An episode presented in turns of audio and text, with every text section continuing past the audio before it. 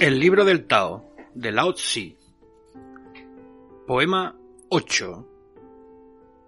La gran perfección parece imperfecta, pero su eficiencia no sufre merma.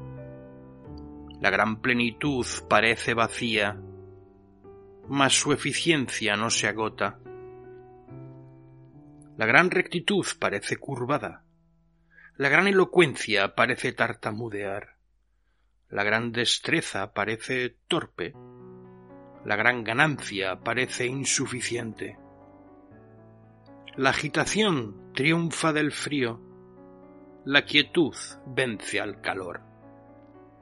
Quien conoce la pureza y la quietud llega a ser señor del mundo.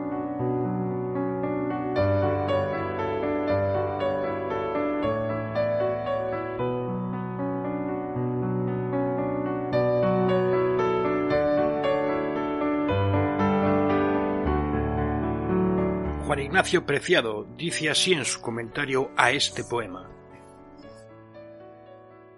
La mayor parte de los comentaristas consideran que este capítulo contiene una descripción del Dao. Sería así un complemento del capítulo 4 en el que se ha hablado ya del movimiento, de las transformaciones del Dao. Aquí, en cambio, se señala que la naturaleza del Dao es reposo, que la actividad del Dao es la no acción. El Dao actúa en la quietud, sin actuar. El Dao se manifiesta como imperfección, como vacío, como insuficiencia y torpeza, cuando en realidad es la suprema perfección, la plenitud absoluta, la máxima destreza. En el Xuanxi, en el libro titulado Tianxi, el mundo, se atribuyen a Wang Jin las siguientes palabras que bien pueden servir para ilustrar este capítulo del Lao Xi. Moverse como el agua, permanecer en quietud como un espejo, responder como el eco, vivir oculto como inexistente, en silencio como la pureza de la soledad, en armonía de convivencia y considerando como pérdida toda ganancia. Es evidente la identidad de estos pensamientos que se suponen de Wang Jin con la idea del capítulo 8 del Lao Tzu. Recordemos que Womoruo sostiene precisamente la tesis de que el libro fue escrito por Wang Jin.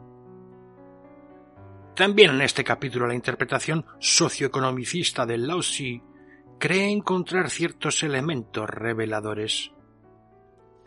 En la sociedad de clases en la que vive el autor del Lao Tzu, sociedad fundada sobre la propiedad privada y en la que prevalece el interés individual, la producción solo teme su deficiencia, escasez, imperfección, y la acumulación solo teme su vacío. Aunque se produzcan muchos bienes, existe el hambre y el frío para la mayoría, en cambio, en la sociedad ideal para el Laosí, es decir, en la comuna clanal primitiva, pese al escaso desarrollo de las fuerzas productivas, el consumo es equitativo, por lo que su eficacia, John, uso, no sufre merma. Pese a la reducida acumulación, el trabajo y la producción permanecen estables, por lo que su eficacia no se agota.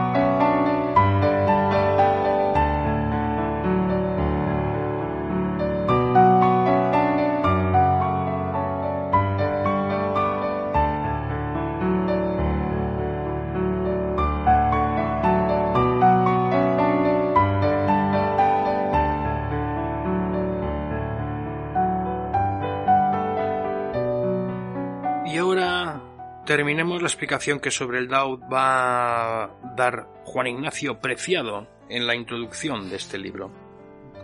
Continúa así. La exposición del significado y contenido de la idea de Dao quedaría incompleta si no se aclara la relación entre Dao y De, a falta de lo cual el pensamiento taoísta y con mayor razón el Lao Tzu resultarían incomprensibles en muchos puntos. El Dao es lo universal. De, la virtud, es la particularización del Dao en cada uno de los seres concretos. El Dao es el todo, la virtud es la parte, en el sentido de que todos los seres participan del Dao. El Dao engendra, la virtud alimenta. La gran virtud se manifiesta en la adhesión exclusiva al Dao. De manera que de, la virtud, es la naturaleza particular que constituye cada ser, pues un ser concreto es lo que es sólo en virtud de su de. El de no puede, por tanto, existir como algo independiente de las cosas concretas. El Dao, universal, es el conjunto indiferenciado de todas sus virtudes. Cada de, cada virtud, es la manifestación del Dao universal.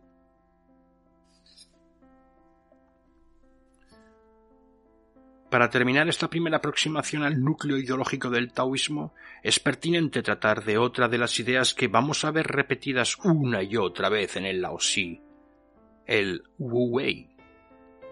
Es este otro de los conceptos taoístas que más desafinan con la mente occidental. En un primer golpe de vista observamos que Wu Wei significa, estricto sensu, no actuar. El Dao no actúa, el sabio, el hombre que ha alcanzado el Dao, no actúa. Mas conviene pronto aclarar que el no actuar no es un concepto puramente negativo, no es la absoluta pasividad. De la misma forma que ya hemos visto, la nada, el no ser, el wu del Dao, no es la nada radical. Wu Wei, no actuar, se dice del Dao en cuanto que éste engendra a los seres sin intención preconcebida, sin fin último. El Wu Wei es, pues, la negación de toda interpretación teleológica del devenir universal. Como el Dao carece de intencionalidad y voluntad. Nada busca, nada pretende, por nada lucha. Por eso, el sabio taoísta el hombre que se ha hecho uno con el Dao carece de deseos y ha renunciado a toda lucha, dejando que las cosas discurran por sí mismas, sin intervenir él en nada. Esta es la descripción que del sabio encontraremos en el Lao Tzu, por la que vemos que el Wu Wei puede también interpretarse como no intervención. Y esto resulta más patente en los capítulos que tratan del arte de gobierno el soberano ideal es aquel que gobierna sin gobernar, es decir, sin intervenir, respetando el libre curso de los acontecimientos. Entonces, la sociedad de los hombres se ordenará por sí misma, espontáneamente. La intervención del gobernante no es sino una piedra lanzada que enturbia y descompone la tranquila igualdad de las aguas del estanque.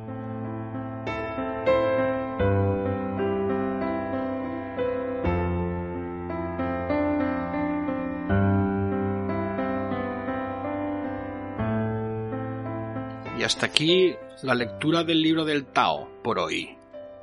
He sido peón caminero de peoncaminero.com. Buenos días, queridos amigos. Mucha tranquilidad y mucha paciencia y mucha paz para el camino. Nos vemos en otro podcast si ha lugar. Y os apetece. Un muy fuerte abrazo, un saludo. Hasta luego.